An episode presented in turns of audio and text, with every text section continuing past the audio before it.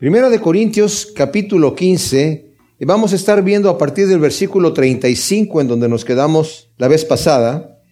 Pablo nos ha venido hablando aquí acerca de la resurrección de los muertos. Parece que había en la iglesia de Corinto, había algunos escépticos dentro de la iglesia que estaban metiendo una doctrina falsa y muy dañina acerca de que la resurrección de los muertos no existía, no se producía, y por lo tanto estaba creando un gran problema dentro de la iglesia por el sentido de que cuando nosotros no tenemos en mente que hay una eternidad, que hay una vida eterna, vivimos una vida para este mundo solamente, para este momento, ¿verdad? La vida del momento.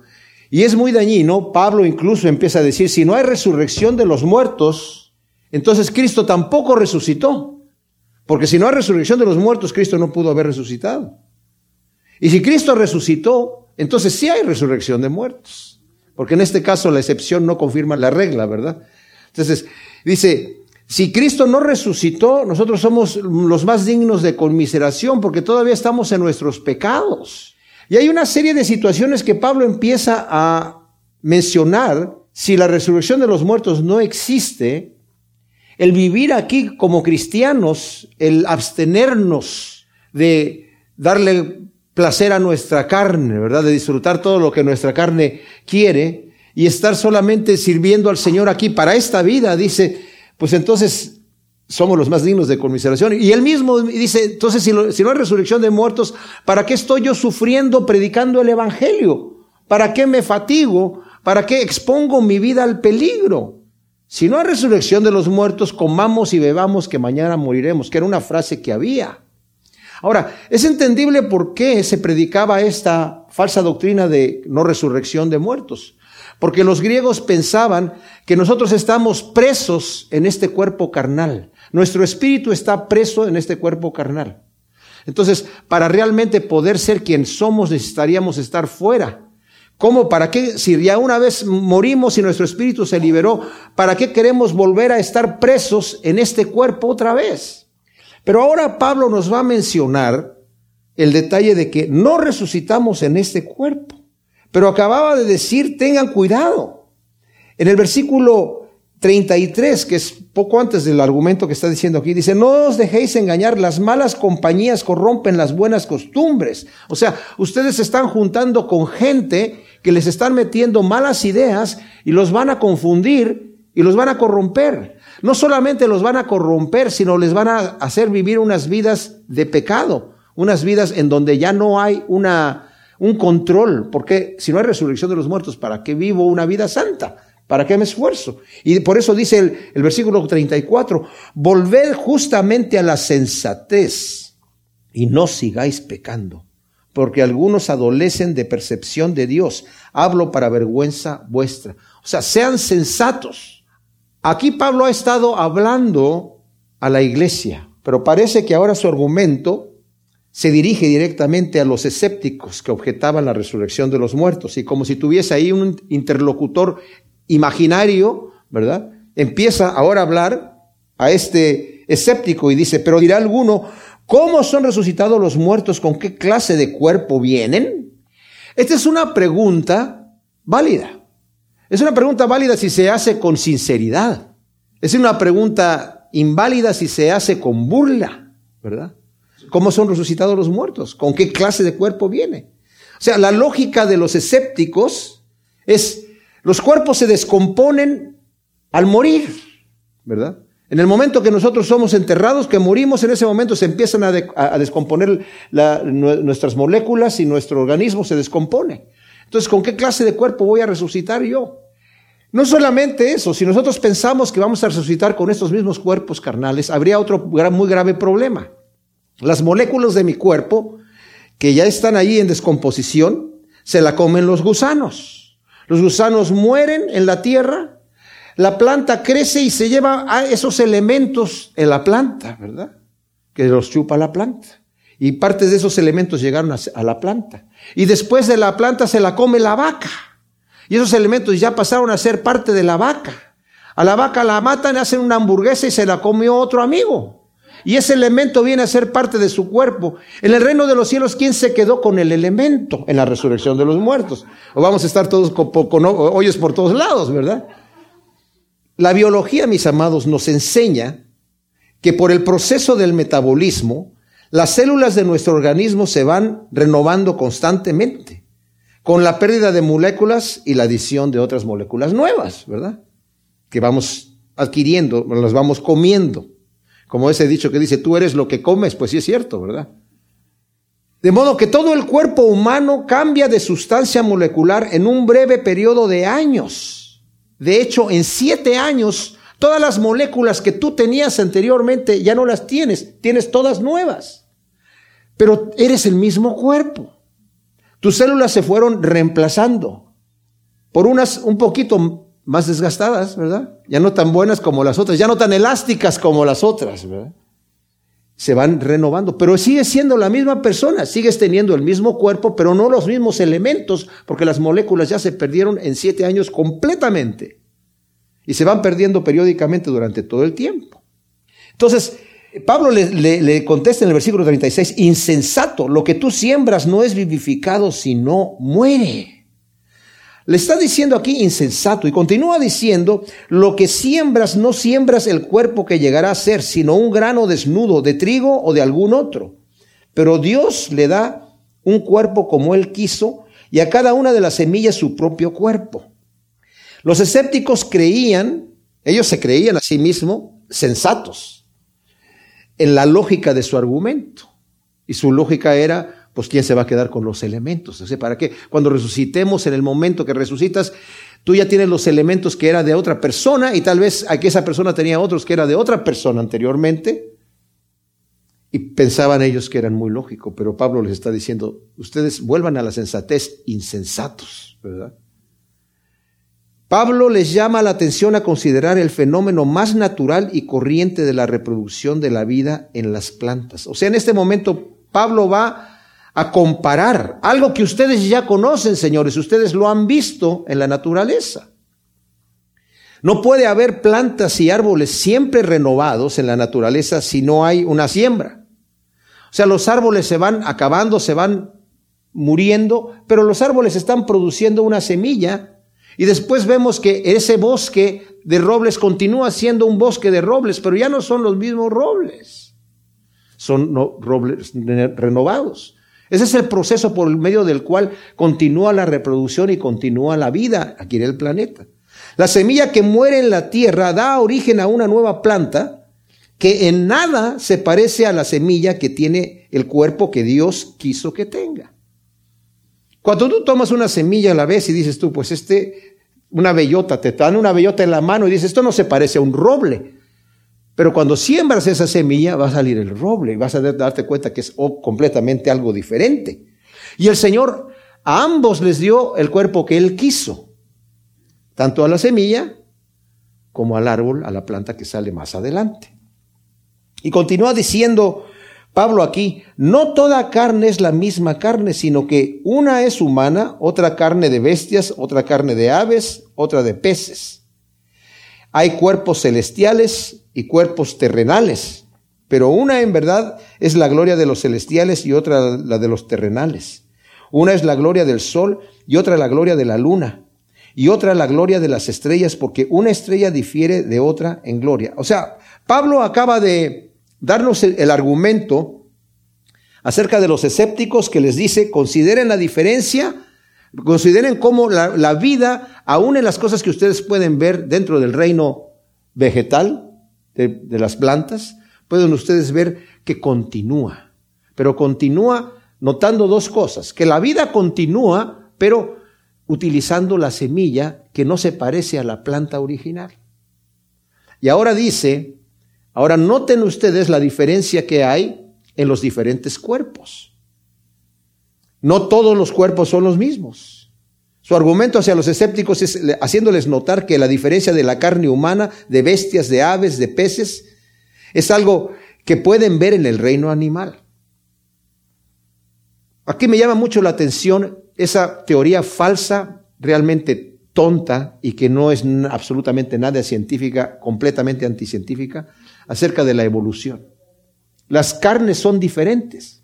Los métodos de reproducción de los diferentes animales y de las plantas es completamente diferente. Si no hay reproducción, no continúa la vida. Estos señores hablan acerca de que por un proceso de casualidad se hizo una célula al principio, después de millones y millones de años que se combinaron varios aminoácidos y, empezaron a crear eh, diferentes proteínas, las cuales en su combinación empezaron a crear diferentes tejidos y esos tejidos al final, al cabo de millones y millones de años, ahí había ya una célula. ¿Se imaginan ustedes? La célula necesita muchas cosas para poder sobrevivir. Necesita saber obtener el alimento que necesita del medio ambiente. No solamente existir como un ser vivo, necesita poder alimentarse. Necesita saber purgar los venenos de lo que está comiendo. Necesita poder desechar lo que no le sirve para nada. Pero además de eso necesita reproducirse porque si no la célula puede haber durado eh, unos cuantos fracciones de segundo y se murió. ¿De qué sirvió entonces todo ese proceso? Pero además de todo eso hay muchas situaciones. La forma de reproducción incluso de las células es variada de unas células a otros tipos de células. Hay varios tipos. Ustedes que estudiaron biología se dan cuenta que hay diferentes maneras en las que la célula se, se reproduce. Y cuánto más lo vemos nosotros en los animales y en las plantas. ¿Qué tiene que ver la reproducción de las plantas con la de los animales? Absolutamente nada. Y todos tienen que reproducirse sexualmente. Las plantas tienen sexo. Y el Señor utiliza las abejitas para que lleven el polen de acá para el polen de allá y, que continúa todo ese proceso de reproducción en las plantas. Y puso en el ser humano y en los animales ese deseo de atracción sexual, porque si no nadie se reproduce. O sea, todos esos detalles que hay, incluyendo la minimización de la tecnología a nivel molecular y perfecta. Pero dentro de todas estas cosas, en la evolución nos dice, no, por ejemplo, es que nosotros venimos acá, éramos al principio una célula que después se, se, convirtió en un pez y al pez le salieron patitas y empezó a caminar y al rato fue un mono y después de ser ese mono, ahora estamos aquí. Pero Pablo dice, no, señores, las carnes son diferentes. Véanlo ustedes. Claro que Pablo no se está metiendo en el, tema de la evolución, nada más lo estoy trayendo aquí entre paréntesis, ¿verdad? Hace notar también Pablo la diferencia que hay entre los cuerpos terrenales y los celestiales. Cada uno creado por Dios para el medio ambiente en el que se encuentra. Ahora, hay algunos eruditos bíblicos que dicen que aquí Pablo no se está refiriendo exactamente a, eh, celestiales espiritualmente hablando, o sea, angelicales, digamos sino más bien celestiales en cuanto a que están afuera en el, en el firmamento. Pudiera ser. Pero también se va a referir a los otros. Porque nosotros, mis amados, estamos diseñados para este medio ambiente. Más adelante Pablo nos va a decir que la carne y la sangre no pueden heredar el reino de Dios. Nosotros estamos hechos por Dios para este planeta. Nuestro cuerpo recibe y está diseñado para la presión atmosférica que hay aquí. Si alguien nos saca en el espacio donde no existe la presión atmosférica, reventamos. Porque estamos diseñados para la presión, todos estos kilos de presión sobre nosotros para mantenernos como estamos. Estamos diseñados para respirar este gas de aire que hay aquí, formado por los diferentes gases. Nuestro cuerpo está diseñado para este lugar. Pero cuando estemos con el Señor, el Señor nos va a dar otro nuevo cuerpo. Y ese es lo, tremendo del mensaje de hoy, ¿verdad? Entonces, pero dice aquí, hay una diferencia entre los cuerpos terrenales y los celestiales. Pudiera ser que Pablo estaba hablando a nivel espiritual o a nivel también la diferencia de los cuerpos que existen aquí en la tierra y la diferencia de los cuerpos que existen allá afuera, aunque allá no hay vida, pero hay una diferencia entre los cuerpos. Y luego dice, un cuerpo celeste difiere de otro en gloria. Es decir, tienen atributos diferentes. Esto quiere decir única y exclusivamente que el Señor ha hecho las cosas de diferente manera. Incluso nosotros diferimos, digamos, en lo que a la Biblia aquí se refiere gloria, son atributos. Tenemos diferentes atributos. El Señor nos ha hecho muy diferentes los unos a los otros, como Él quiso. Él es el alfarero que nos formó como Él quiso, ¿verdad? En la resurrección tendremos cuerpos incorruptibles, tal vez de apariencia diferente, pero parecida a la nuestra. No obstante, conservaremos nuestra identidad de personalidad. Yo me acuerdo, a ver, una vez estaba yo escuchando a un pastor joven que estaba eh, compartiendo, era un joven muy apuesto, y dijo, nosotros cuando resucitemos nos vamos a ver como nos vemos ahora. Y dije, ah, pues qué bonito, ¿no?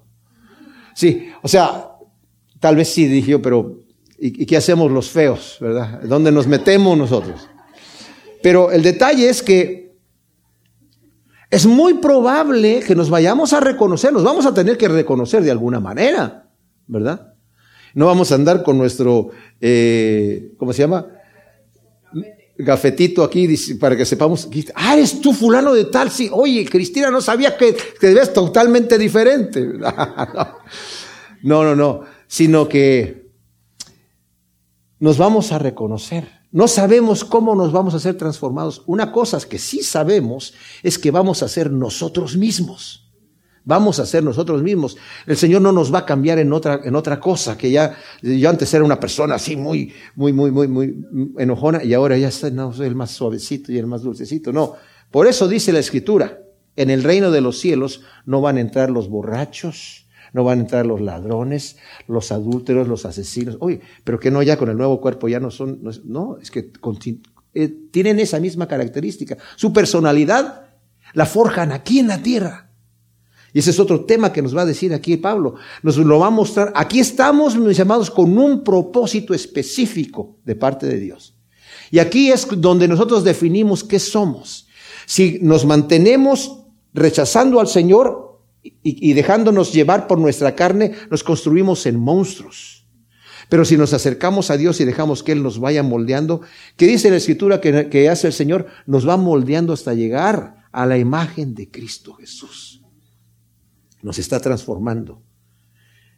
Entonces, el versículo 42 dice, así también es la resurrección de los muertos. Se siembra en corrupción, resucita en incorrupción. Se siembra en humillación, resucita en gloria. Se siembra en debilidad, resucita en poder. Se siembra cuerpo animal, resucita cuerpo espiritual. Si hay cuerpo animal, hay también espiritual. Ahora, Pablo vuelve a emplear la ilustración de la siembra y el brote de una planta de una forma diferente y glorificada. Aquí mantengamos en nuestra mente, mis amados, esto que es bien importante.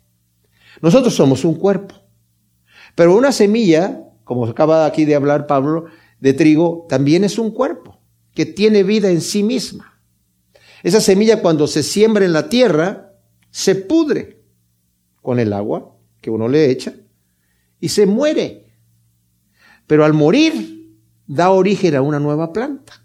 La semilla se acaba, ¿verdad? Muchas veces vemos que ciertas semillas que tienen una, un tamaño más o menos grande de algún árbol, cuando se siembra vemos las cascaritas ya así como que se acabó, ¿verdad? Pero salió la nueva planta. Nosotros aquí en este cuerpo somos semillas, somos semillas que tenemos que ser sembradas para que se manifieste lo que realmente somos. Pero mientras estamos aquí, mis amados, somos semillas. Ahora, esta semilla es corruptible, está en humillación y en debilidad, y es un cuerpo animal. La palabra animal viene de ánima, de la vida que tiene movimiento, que tiene ánima, que tiene alma. Eso es lo que significa, aunque los animales no necesariamente tengan alma, eso es lo que, de ahí viene el origen de la etimología de la, de la palabra. Se siembra en corrupción, resucita en corrupción. Se siembra en humillación, resucita en gloria. Se siembra en debilidad, resucita con poder. Se siembra cuerpo animal y resucita cuerpo espiritual.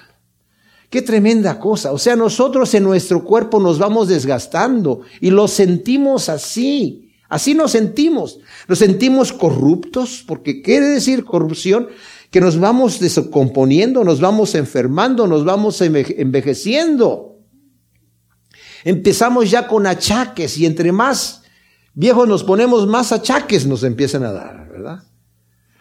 Pero nos damos cuenta que nos vamos descomponiendo más seguido vamos a tener que estar yendo al doctor. Se siembra, y, Pablo incluso en Romanos 8 dice, queríamos, queremos nosotros, gemimos queriendo ser revestidos de incorrupción, porque no solamente tenemos una corrupción física en el cuerpo, sino esa, esa corrupción que tenemos de pecado también en nuestra vida, que nos mantiene como en una lucha constante, gimiendo de que queremos ser revestidos de esa incorruptibilidad, no solamente en nuestro cuerpo, sino en todo nuestro ser. El Señor está haciendo una gran obra en nosotros y la hace a través de su Espíritu hoy en día, aquí, en este presente. Pero el detalle es que gemimos queriendo ser revestidos de incorrupción. Se siembra en humillación. ¿Por qué?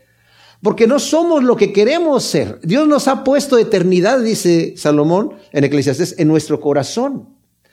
Y estamos queriendo lograr hacer algo que, que, ¿Qué es lo que realmente es ese sed que tenemos para que llegar a, esa gloria, para la cual tenemos esa sed, ¿verdad?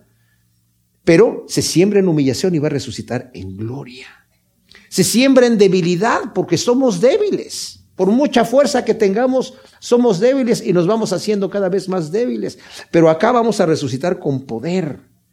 Y se siembra cuerpo animal, dice, pero va a resucitar cuerpo espiritual. Qué tremenda cosa. Ahora, aquí hay un detalle que necesitamos pensar. Nuestros seres queridos que han muerto en la carne en Cristo han sido sembrados para resucitar en gloria, incorruptibles, con su misma personalidad, y han partido con el Señor para reunirse con nosotros en poco tiempo por toda la eternidad. Esa es la esperanza que nosotros tenemos los cristianos. El que muere sin Cristo no tiene ninguna esperanza. Pero la esperanza que nosotros sabemos es que estamos siendo sembrados para resucitar inmediatamente con un cuerpo glorificado en la presencia del Señor. Y estamos resucitados en gloria, en poder, en incorrupción y en cuerpo espiritual. Así que cuando nosotros veamos y sepamos que nuestros seres queridos se han ido, no se han ido a la nada, sino han sido sembrados. Es el momento de sembrarlo para que lleguen a ser aquello que realmente es lo que Dios ha dejado que sean para la eternidad. Dios no quiere semillas eternas, quiere la planta ya formada y glorificada eternamente. Todos los que se han ido antes de nosotros, simplemente se han ido antes de nosotros y nosotros en menos tiempo del que nos imaginamos vamos a estar presentes con ellos y los vamos a encontrar con todos nuestros seres queridos que han partido en el Señor. Esa es la esperanza, porque los que han partido sin el Señor no tenemos ninguna esperanza de poderlos ver a ellos allá otra vez. Por eso Pablo está haciendo aquí un grande esfuerzo en que los corintios y ahora nosotros entendamos la importancia de la resurrección. Es parte de la vida de lo que Dios ha hecho. Es lo que Cristo vino a hacer por nosotros, ¿verdad? Siendo Él el primogénito de los muertos. Para que nosotros tengamos la esperanza que así como Cristo resucitó, nosotros que nos hemos apegado a Él también vamos a resucitar. Y esa es la esperanza que tenemos. Y cuando somos sembrados en Cristo, mis amados, nos vamos en paz. Nos vamos con gozo. Porque en el mismo momento que estamos en sus manos, ya estamos con el Señor. ¿Verdad? Versículo 45 de Primera de Corintios 15, Pablo, continuando con este argumento acerca de la resurrección, nos ha estado comparando a nosotros como nuestro cuerpo como una semilla que es sembrada se siembra, ¿verdad? En corrupción, resucita en incorrupción. Se siembra en humillación, resucita en gloria. Se siembra en debilidad, resucita con poder. Se siembra cuerpo animal y resucita cuerpo espiritual. Y eso es pasar por el umbral de la muerte. La muerte nos va a llegar a todos nosotros, la muerte física. En Cristo Jesús hemos pasado de muerte a vida. Y vamos a ver lo impresionante del resto de este capítulo 15, mis amados, lo que Cristo ha hecho por nosotros, para que tengamos una esperanza viva. El propósito de esto y mi propósito, y es el propósito del Señor, obviamente, es que nosotros vivamos nuestra vida pensando en estas cosas, que sepamos que vamos a morir. Si vivimos así, no viviendo así como, ay, me voy a morir y qué va a pasar y no, no, al contrario, hay una manera de prepararse Y, yo les digo una cosa, mis amados. Hoy en día no es popular hablar de la muerte.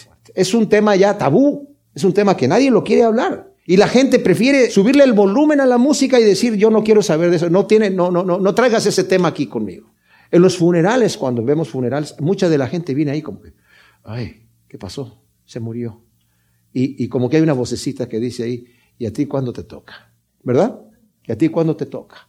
Y hay dos maneras de reaccionar. El apóstol Pablo decía, para mí el vivir es Cristo y el morir es ganancia. Yo estaba completamente preparado en todo momento para partir con el Señor. Ahora el versículo 45 dice, así también está escrito, el primer hombre, Adán, fue hecho un ser viviente y el postrer, Adán, espíritu vivificante.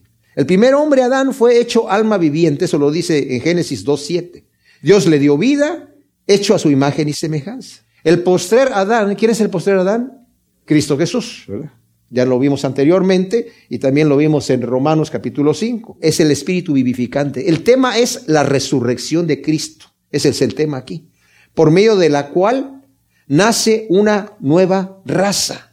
Primera de Pedro, Pedro hablándonos acerca de lo que ha hecho el Señor por nosotros. En el primer capítulo, versículo 3 dice, bendito sea el Dios y Padre de nuestro Señor Jesús el Mesías, que según su gran misericordia nos hizo renacer para una esperanza viva por medio de la resurrección de Jesús el Mesías de entre los muertos. O sea, la esperanza que nosotros tenemos no es una esperanza fingida, no es una esperanza que la tenemos que estar así como, ay, yo tengo que estar pensando en eso para no deprimirme.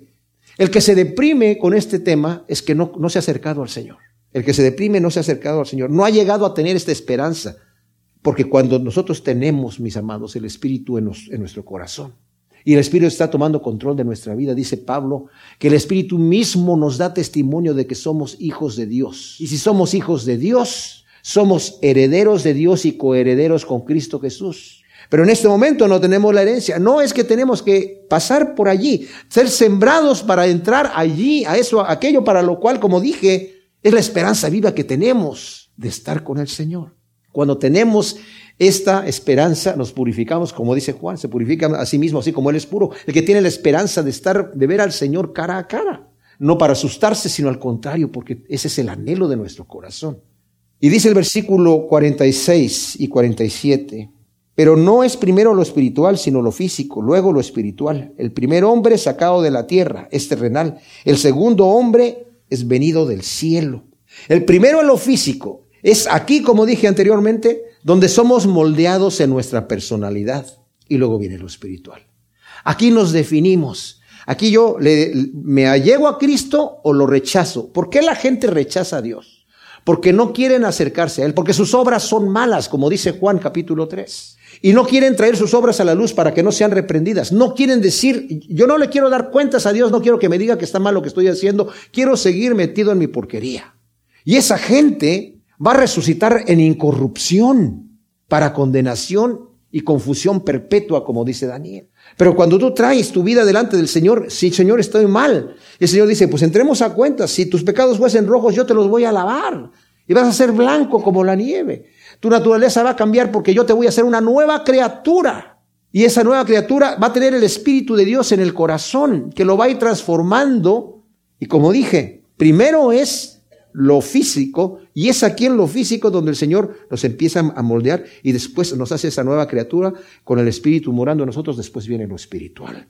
Ahora, el primer hombre, Adán, es sacado de la tierra, es polvo y va a volver al polvo, el Señor le dijo. El Génesis 2.7 dice que el Señor tomó del polvo de la tierra y formó al hombre a su imagen y semejanza. Y cuando el hombre pecó, el Señor le dijo, vas a morir. Vas a regresar al polvo porque polvo eres y al polvo vas a volver, le dice en Génesis 3:19. El segundo hombre, mis amados, es venido del cielo. Cristo en su resurrección, fíjense, esto es bien especial, no tenía el mismo cuerpo terrenal de carne y sangre.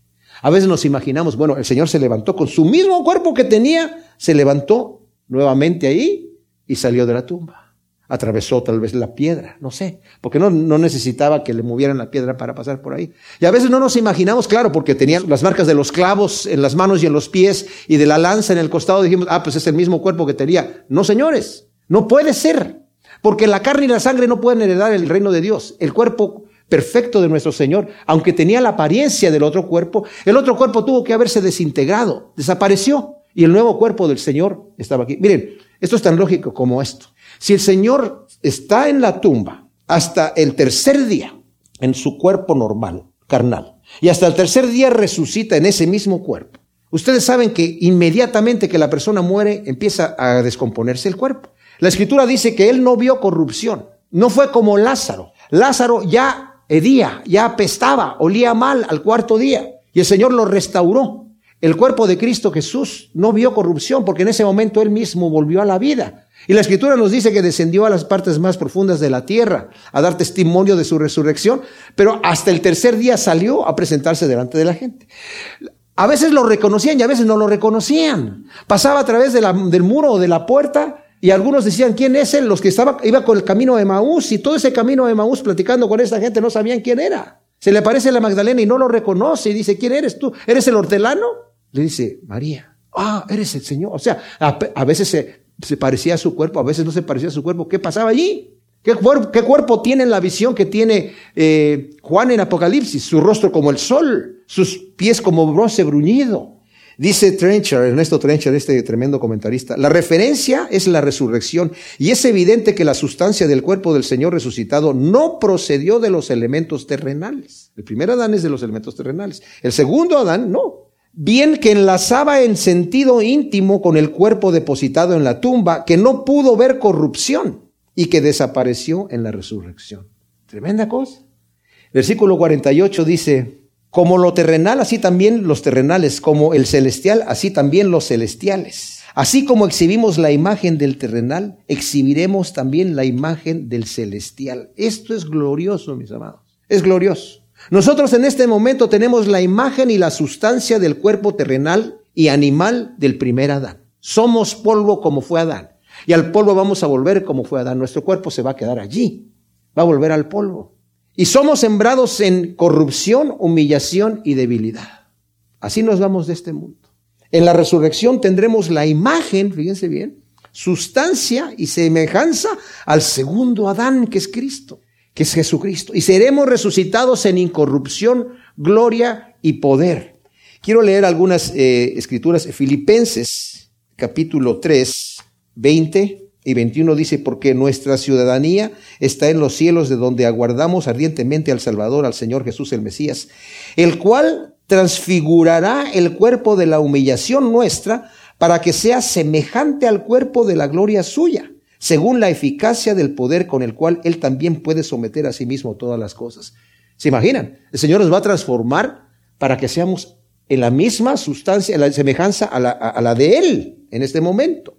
Segunda de Corintios 3, 18 nos dice, pero nosotros todos con rostro descubierto contemplando como en un espejo la gloria del Señor, vamos siendo transformados por el Espíritu de gloria en gloria en la misma imagen del Señor Juan, en su primera carta, en el capítulo 3, en el versículo 2 y 3 nos dice, Amados, ahora somos hijos de Dios y aún no se ha manifestado lo que hemos de ser, pero sabemos que cuando Él se ha manifestado, seremos semejantes a Él porque lo veremos tal como es. Y todo el que tiene esta esperanza en Él se purifica a sí mismo, así como Él es puro. La carne y la sangre, mis amados, esto es, nuestros cuerpos carnales, no pueden heredar el reino de Dios, ya que están hechos para este medio ambiente, aquí terrenal. El cuerpo que ahora tenemos es corruptible y termina en el polvo, dando origen al nuevo cuerpo incorruptible. Es peligroso imaginar que esta vida que conocemos es la realidad. Fíjense esto que les voy a decir, es bien importante. Es bien peligroso imaginar que esta vida que conocemos es la realidad y la vida eterna es algo nebuloso, casi irreal. Eso nos pasa a muchos, aún siendo cristianos. Pensamos en la vida eterna así, algo medio nebuloso y como irreal. Lo real es aquí, aquí esto es lo que es, lo que somos aquí. Y es muy peligroso pensar así. Debemos desechar esa idea, ya que la superioridad de la planta final, que es lo que vamos a hacer nosotros, sobre la semilla que en este momento somos, que es insignificante y que se sembró, es la realidad que sigue de la vida de carne y sangre. O sea, la realidad continúa. Lo que somos, nos morimos y luego ¿qué pasa? Seguimos. La realidad continúa en la nueva planta. Y el proceso actual de vitalidad física termina en la corrupción mientras que el nuevo cuerpo se caracteriza por la incorrupción. Como dije, vamos a resucitar en lo que realmente somos, en un cuerpo glorioso, que es lo que Dios ha diseñado para nosotros, lo que le costó la vida al Señor en la cruz del Calvario. El versículo 51 dice, He aquí os digo un misterio, no todos dormiremos, pero todos seremos transformados. En un instante, en un abrir y cerrar de ojos, a la final trompeta, porque sonará la trompeta, y los muertos serán resucitados incorruptibles y nosotros seremos transformados. Ahora, un misterio en el vocabulario de Pablo es la revelación de una fase del plan de Dios. Misterio, algo que antes no se conocía, ahora el Señor nos lo ha revelado acerca de este nuevo cuerpo que tiene preparado para nosotros en la parucía, que es el arrebatamiento, cuando Cristo aparezca de la iglesia. En un instante todos seremos transformados a la final trompeta, o la trompeta de Dios, como lo menciona Primera de Tesalonicenses 4, del 13 al 18, donde les dice Pablo, no, no, no se inquieten acerca de los que han dormido, porque algunos pensaban, bueno, cuando Cristo regrese aquí a, a poner su reino, como sabían que lo estaba profetizado, pues los que vamos a disfrutar somos los que quedamos aquí. ¿Qué pasó con nuestros hermanos en Cristo que ya murieron, ellos no van a poder estar aquí. Pero Pablo les dice en Tesalonicenses, no se preocupen porque los muertos en Cristo van a resucitar primero y van a venir con Él. A eso le llama el Apocalipsis la primera resurrección. Hay una segunda resurrección que solamente sucede después de los mil años y que es para el juicio final. Nosotros los cristianos que estamos en Cristo Jesús no vamos a pasar por ese juicio final. Vamos a resucitar en la primera resurrección. La final trompeta. Bueno, no voy a discutir cuál es la final trompeta, porque algunos dicen que es la, eh, trompeta de cuando eh, es, obviamente es en el arrebatamiento. ¿En qué momento sucede? No es el tiempo de, el momento de estarlo viendo en este instante. Así como fue necesario que Cristo fuese levantado para poder ofrecer vida eterna a todo creyente, según nos dice Juan 3, 14 y 15, que así como Moisés levantó la serpiente en el desierto, es necesario que el Hijo del Hombre fuese levantado, necesario, para que todo aquel que en él crea no se pierda, mas tenga vida eterna. Así es necesario que esto corruptible se vista de incorruptibilidad y que esto mortal de inmortalidad. Segunda de Corintios, que está ahí inmediatamente, ¿verdad? Después, en el capítulo 5, versículo 1 al 6 dice, porque sabemos que si nuestra casa terrenal, este tabernáculo, este cuerpo, es destruido, tenemos de Dios un edificio, una casa no hecha por manos eterna en los cielos. Es ahí donde muchos decían, ah, ya voy a tener mi mansión. No se está refiriendo a una mansión literal, sino a un cuerpo que comparado con, con esto terrenal, que es una tienda de campaña, aquel cuerpo que voy a tener va a ser una mansión. Y estando así, como estamos ahora, gemimos anhelando ser revestidos de nuestra habitación celestial. Pues así, aunque desvestidos, no seremos hallados desnudos, porque los que aún estamos en este tabernáculo gemimos con angustia por cuanto no queremos ser desvestidos, sino revestidos para que lo mortal sea absorbido por la vida. Y el que nos destinó a esto mismo es Dios que nos dio las arras del Espíritu. Así que estamos confiados siempre sabiendo que al estar presentes en el cuerpo, estamos ausentes del Señor. Cristo con su muerte mató la muerte, mis amados. Nos va a decir más adelante, ¿dónde está, o oh muerte, tu aguijón? Y vamos a ver a qué se refiere también. Pablo dice en el versículo 54, cuando esto corruptible se vista de incorrupción y esto mortal se vista de inmortalidad, entonces se cumplirá la palabra que ha sido escrita. Sorbida es la muerte en victoria. ¿Dónde está, oh muerte, tu victoria? ¿Dónde, oh muerte, tu aguijón? Pues el aguijón de la muerte es el pecado y el poder del pecado es la ley. Ahora, Pablo mirando hacia el futuro, al considerar la realidad de la gloriosa vida eterna, eleva su canción de triunfo, ¿verdad? Donde habla aquí y menciona eh, una cita de Isaías 25.8 y de Oseas 13.14 en la versión griega. La muerte para los que estamos en Cristo ya no es el terror que era, porque el Señor la derrotó en la cruz, mis amados. De acuerdo a lo que leemos nosotros en Hebreos capítulo 2, el Señor con su muerte mató la muerte. Nos dice en el versículo 14 y 15. Así que por cuanto los hijos fueron consustanciales con carne y sangre, de igual manera Él, Cristo, también participó de estas, de la carne y de la sangre, para destruir por medio de su muerte al que tenía el imperio de la muerte, esto es, al diablo, y librar a todos aquellos que por temor, o más bien terror a la muerte, están sujetos a vivir en esclavitud. ¡Wow! ¿Se imaginan ustedes en donde nos dice en el versículo 56, ¿dónde está o muerte tu Victoria, ¿dónde o muerte tu aguijón? Pues el aguijón de la muerte es el pecado y el poder del pecado la ley. Pero gracias a Dios que nos da la victoria por medio de Jesús el Mesías, Señor nuestro. Estaba yo escuchando un ejemplo de un niño en donde está con una abeja o una avispa, está por ahí volando cerca del niño y está ah, gritando, ¿verdad? Y el papá le dice, le dice al papá, ay, espanta esa avispa porque me, va a picar. Y, está asustado. Y el papá empieza allí a, aventar la avispa y la avispa le pica. Esa avispa ya no sirve para nada, ya no, ya no es terror para el muchacho, porque el papá tomó el aguijón, le quitó el aguijón a la avispa. Jesucristo en la cruz le quitó el aguijón a la muerte, mis amados. Él mató la muerte en la cruz. De manera que falta que lo pongan eh, su enemigo al estrado de sus pies y dice, el último enemigo que va a ser puesto en el, al estrado de los pies va a ser la muerte. Pero para nosotros hemos ya pasado de muerte a vida. El aguijón ya no nos toca. Porque la muerte que para nosotros es muerte aquí es solamente el umbral. Es la semilla que se siembra para producir la nueva planta. ¿Verdad? Entonces, para el creyente la muerte abre la puerta a los lugares celestiales, pero para el incrédulo la muerte es el temor que lo tiene sujeto a servidumbre, como acabamos de leer en Hebreos 2, 14 y 15. Es también el terror de enfrentarse a juicio ante un Dios santo, porque como dice Hebreos 9, 27, está establecido para los hombres que mueran una sola vez y después de eso el juicio. El hombre que no conoce a Cristo, la muerte es un terror para él porque sabe que se tiene que presentar delante de un Dios. Tal vez está muy confuso porque se ha engañado a sí mismo, pero al final se va a encontrar con esa tremenda, tremenda realidad. La victoria no surge, mis amados, ni del humanismo, ni del legalismo, ni de la religión, ni del misticismo, sino que se basa en la bendita persona de nuestro Señor Jesucristo, que con su muerte nos hizo victoriosos. Hoy en día es casi políticamente incorrecto, como mencionaba anteriormente, hablar de la muerte. Nadie quiere enfrentar esa realidad. Es inhabitable, pero nadie la quiere, nadie la quiere enfrentar. Quieren imaginarse que vivirán en este cuerpo carnal y sin tener que tomar en cuenta a Dios. Miren, yo preparo mis estudios utilizando este aparatito, el iPad, ¿verdad? Ahí estoy escribiendo mis notas. Y cuando estoy escribiendo mis notas, en, la aplicación que tiene ahí para escribir notas, es como los, teléfonos celulares que también te sugieren la siguiente palabra que viene, empiezan a poner la palabra y ya sugieren la que le, atinan, más o menos.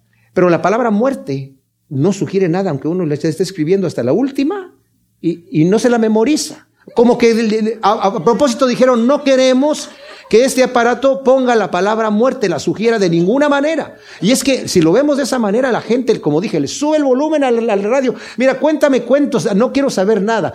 Acabamos de ir, vamos al funeral y de repente vemos a la carroza del funeral. Ay, y la vocecita, hey, ¿a ti cuándo te toca? Sáquenme de aquí, por favor, ya no quiero estar aquí. Esa es a la persona que no tiene a Cristo. Mis amados, nadie aprende a vivir hasta que sepa qué significa para él o para ella morir. En Eclesiastés 7.2, el, el, Salomón, el, el rey más sabio, ¿verdad? Hablando acerca de muchas cosas que está hablando ahí, dice, mejor es ir a la casa del luto que a la casa del banquete, porque aquello es el paradero de todos los hombres y el que vive debe poner esto en su corazón. Ese tremendo compositor Mozart le escribió una carta a su papá, donde dice, Padre, la muerte es la llave que abre la puerta a la verdadera felicidad. Nunca voy a la cama sin meditar que aún así joven como soy, puede ser que no viva para ver otro día más. Por esta bendición, diariamente le doy gracias a mi Creador y con todo mi corazón deseo que cada uno de mis semejantes puedan disfrutarlo. ¿Disfrutar qué? Disfrutar su sentido de mortalidad. Nos vamos a morir. Y dice él, yo me voy a la cama pensando, tal vez mañana ya no me despierto. ¿Qué garantía tenemos nosotros? Ninguna. Porque ya sabemos que ese es nuestro futuro para aquí, para la tierra. Por eso el Señor nos ha dicho, no pongas la mirada aquí en las cosas de aquí en la tierra que se pierden y perecen. Pon la mirada allá en los cielos. Haz tus tesoros allá en los cielos. Vive tu vida para lo que viene. Mis amados, si no, como acabo de decir, nadie aprende a vivir hasta que sepa qué significa para él o para ella morir. Hay un epitafio en una tumba en Francia que dice, aquí yace un hombre que se fue del mundo sin saber para qué vino al mundo. Esa es la realidad de la mayoría de la gente que pasa. Llegan a este mundo y no saben ni para qué están aquí, se mueren y nunca supieron. Por lo menos aquí, honestamente, le dejaron ese epitafio. Yo no sé si él mismo lo, lo escribió o lo escribió su esposa. Cuando morimos, morimos con esperanza o morimos sin esperanza y desesperados. Cuando morimos, morimos con esperanza o morimos sin esperanza y desesperados.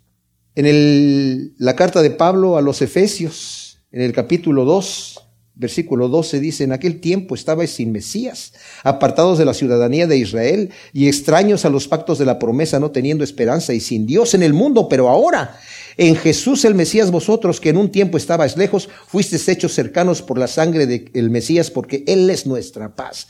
¡Qué tremenda cosa! Ahora en Cristo tenemos esa esperanza.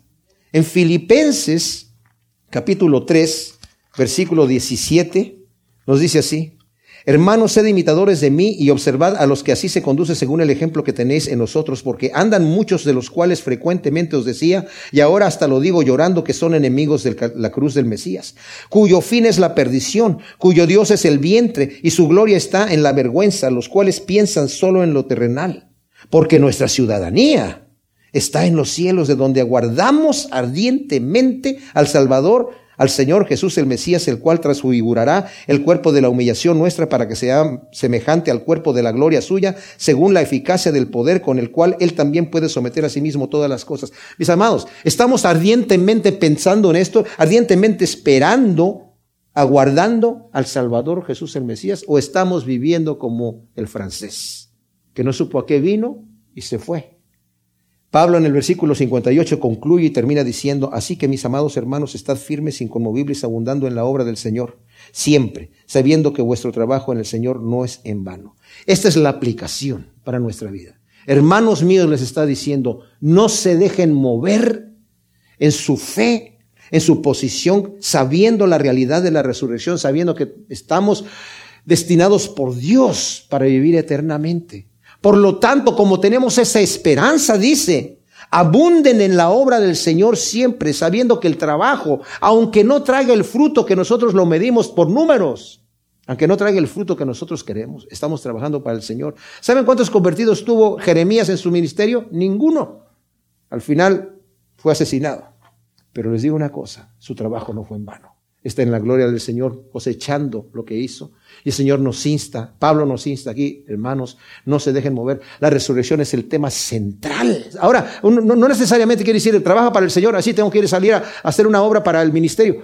No, estás cocinando en la casa, estás cocinando para el Señor. Estás haciendo eh, libros de contabilidad, estás haciendo libros de contabilidad para el Señor. El trabajo que estás haciendo lo estás haciendo para el Señor. Porque la escritura nos dice que eso es así como debemos estar trabajando y el Señor lo toma en cuenta. Pero lo hacemos en honestidad, porque lo hacemos con integridad y con amor.